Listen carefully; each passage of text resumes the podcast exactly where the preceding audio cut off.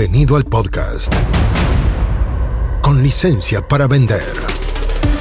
Aquí aprenderás cómo llevar las ventas de tu empresa de tecnología al siguiente nivel. Entrevistas a expertos, emprendedores y muchos consejos prácticos. Conducido por Jorge Zamora. Bienvenidos. Auspicia. MCI Consultores. Visitas como contactos efectivos, me imagino. Por ejemplo, esto, esto mismo sería un contacto, una visita, aunque sea a través de medios digitales, ¿o no? Sí, sí, es para vender, sí, sí, sí, claro, claro. Sí, sí, claro que sí. Sí, sí.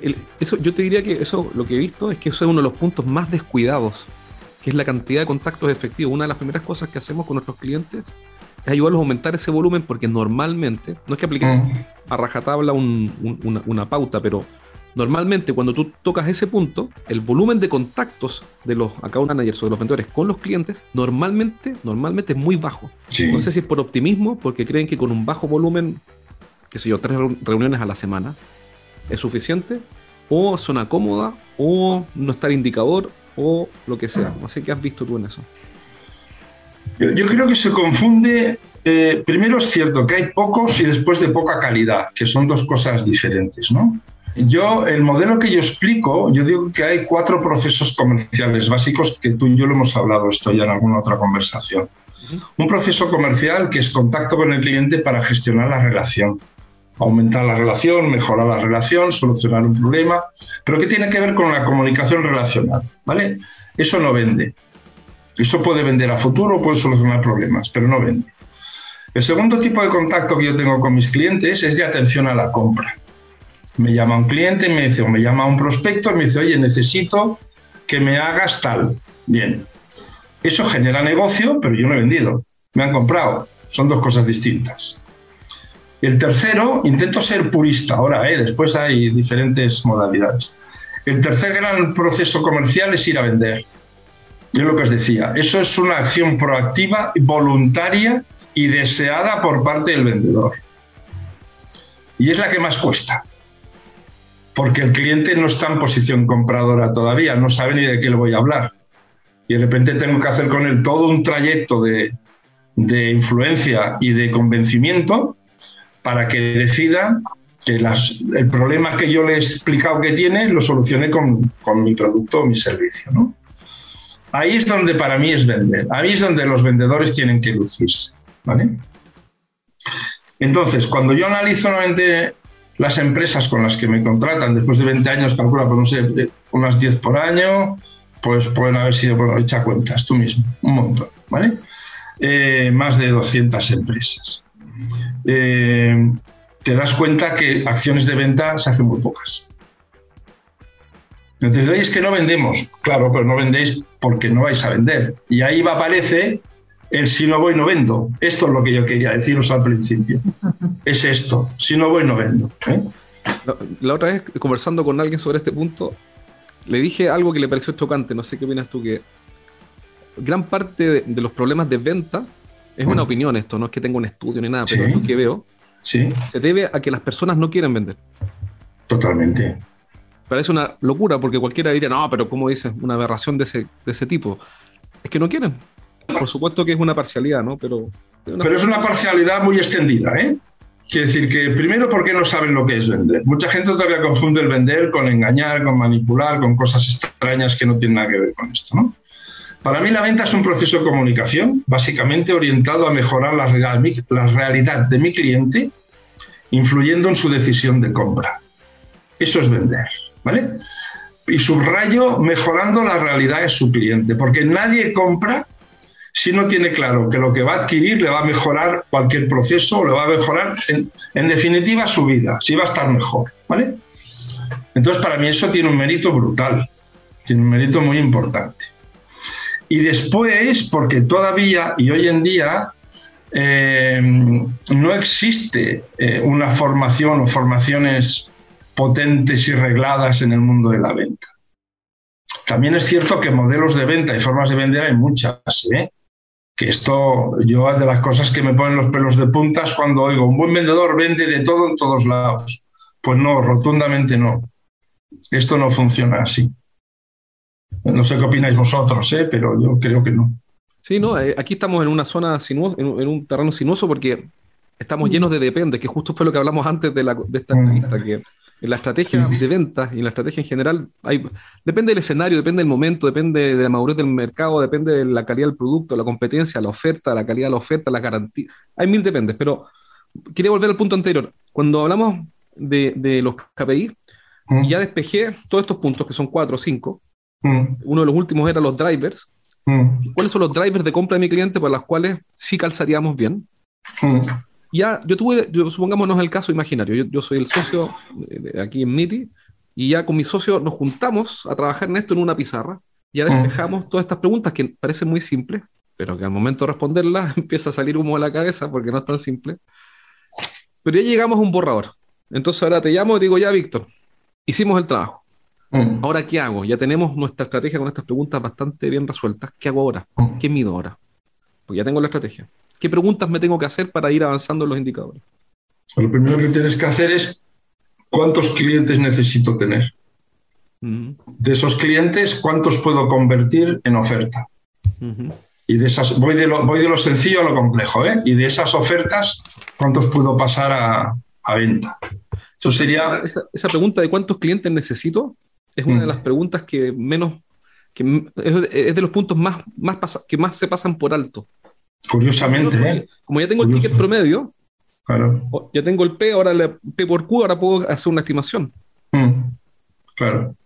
¿Cuántos necesito? Entonces, otra cosa que me puede dar el histórico, o si no me lo dará con el tiempo, me lo puede dar el mercado, es cuántos leads tengo que mover para tener N clientes.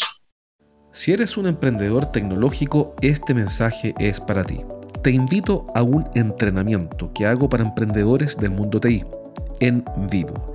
Podrás hacer todas tus preguntas y vas a aprender las mejores estrategias para hacer crecer tus ventas. Ingresa a eduventas.com y postula por un cupo. Son cupos limitados, así que aprovecha y hazlo ahora mismo. Ingresa a eduventas.com y entrénate conmigo aprendiendo las mejores estrategias para hacer crecer tu negocio tecnológico. Pero uno podría, sin tener la historia, supongamos, una startup, o, quizás no es, no es tan startup, claro, y tal vez tengo tres años de historia, pero de historia regular, entonces, si no tengo la historia, yo podría hacer una estimación de un tercio, como para tener un orden de magnitud. Me estás hablando de, la conversión, ¿eh? Sí, sí, sí. Decir, sí, entonces, por ejemplo, si necesito 10 clientes, pero yo soy un emprendedor tecnológico que tengo tres años de, historia aquí y no tengo, mi estadística no es muy buena, por la razón que sea, yo podría decir, te pregunto, podría decir, ok, necesito 10 clientes para de aquí a diciembre. Mm. Por ende, necesito 30 leads o 30 clientes interesados y calificados. ¿Estaría bien? Como regla. Sí. Como, como, como, regla mnemotécnica estándar. Claro, tratando de simplificar esto, porque ¿qué es lo que no quiero? Que si alguien está escuchando esto después diga, pucha, me encantó la, la, ponencia, la charla de Víctor, pero lamentablemente no aplica para mí porque mi estadística de venta es muy mala, quizás ni siquiera tengo mucha estadística, solamente facturo porque es una empresa que está comenzando. ¿Podríamos hablar de un tercio o dos tercios? El ratio 3 es un ratio bastante estándar y generalizado, siempre teniendo en cuenta que las cosas se hagan bien o mal. ¿eh? Eso cambiará la eficacia del ratio. Pero si yo quiero vender un proyecto, necesito por lo menos tres ofertas y por lo menos nueve clientes. Claro. Estoy multiplicando por tres al revés. ¿eh? Claro, porque el tres ahí, solo para, déjame recapitular un poco para ordenar las ideas, porque estamos hablando de números y, de repente alguien que está escuchando se nos puede perder. Mm. Estamos diciendo lo siguiente, que si yo quiero vender un proyecto, regla práctica, por supuesto, tomando lo que dice Víctor, Va a depender de un montón de cosas, de la efectividad, la historia, la calidad de la oferta, de, mil cuestiones. Pero del, índice de del índice de vendibilidad que hablábamos antes. Ya, vamos a ir para allá, ya vamos a ir para allá. vamos a ir para allá. Vamos, piano, piano, ya vamos para allá. El, el, punto es que como regla práctica, para simplificar esto, si es que no tienes, y estás escuchando este programa, y no tienes la estadística perfecta como para decir, eh, esta es mi tasa de conversión o de éxito, hit rate, como quieras llamarlo, Podríamos pensar en un tercio, dos tercios. Es decir, tengo tres clientes interesados, uno compra, como regla práctica. Por ende, si quiero captar 30, si quiero tener 30 clientes de aquí a final de año, entonces necesito 30 clientes interesados o 30 ofertas entregadas. Si quiero 10, necesito 30. Pero hay un pequeño detalle que por eso quería hacer esta pausa. Mm. Para que hayan 30 eh, interesados, mm. necesito del orden de 90 reuniones, porque no todo el mundo con el que yo hable se va a interesar. No sé si me explico bien en, la, en, la, en esa especie de cascada de factores. No, no, sé si me estoy explicando. Yo, yo, te entiendo perfectamente. No, si no tengo dudas, no tengo dudas. sí, sí, esto es un embudo, esto es un embudo, ¿eh? Y, y dijéramos que cada vez que pasa una fase pierde el 66%. Exacto. Esa es la idea, ¿vale? Entonces, solo para ordenar las ideas, no con todas las... Es decir, necesito, necesitaría, con estos números muy gruesos, que están llenos de matices y no tengo la historia, 90 conversaciones con clientes previamente calificados que tienen el problema que puedo resolver y que además tienen los drivers de compra alineados con mi propuesta de valor para recién tener de esas 90 reuniones 30 interesados, porque no todo el mundo que, que yo le golpeé la puerta me va a decir, wow, qué bueno que llegaste, eres justo la persona, eres un príncipe azul o lo que sea que siempre estuve esperando.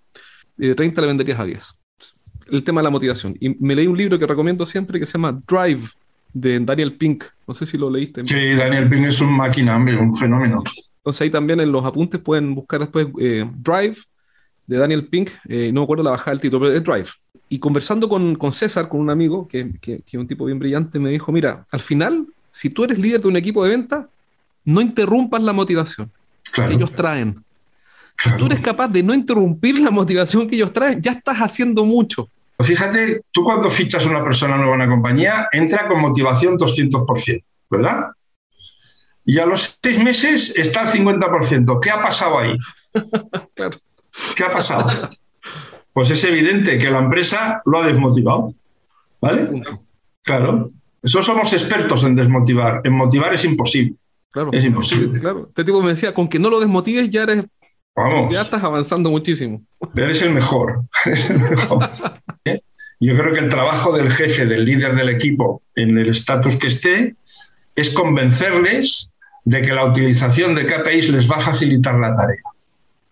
Y es relativamente sencillo. ¿eh? Si se usan bien los números, hacerles comprender que el foco, que el KPI, que el saber a quién tengo que ir y a quién no, al final genera muchos más beneficios que ir como pollo sin cabeza por la calle. A mí lo que me impresiona de repente cuando le preguntamos, bueno, ¿y, cuál es el próximo paso? La respuesta es esperar. Esperar.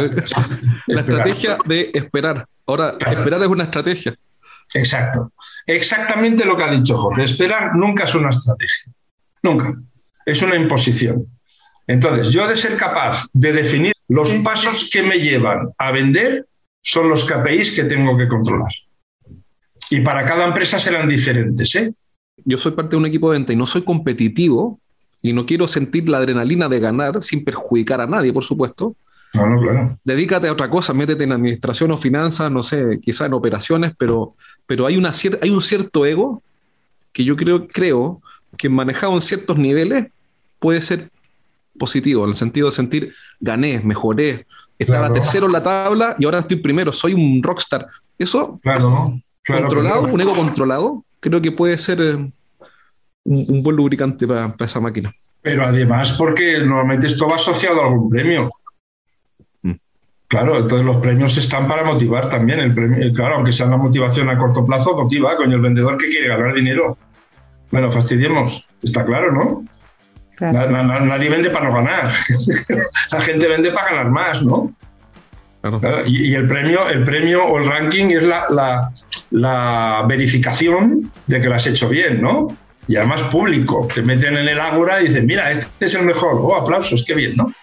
Como concepto me parece, me parece interesante, sí, me parece interesante. Hasta aquí llegamos por hoy. Nos encontramos en el próximo capítulo de Con licencia para vender. Un podcast para que aprendas a llevar las ventas de tu empresa de tecnología al siguiente nivel. Nos reencontramos la próxima, junto a Jorge Zamora. Hasta entonces. Traído a ustedes por MCI Consultores.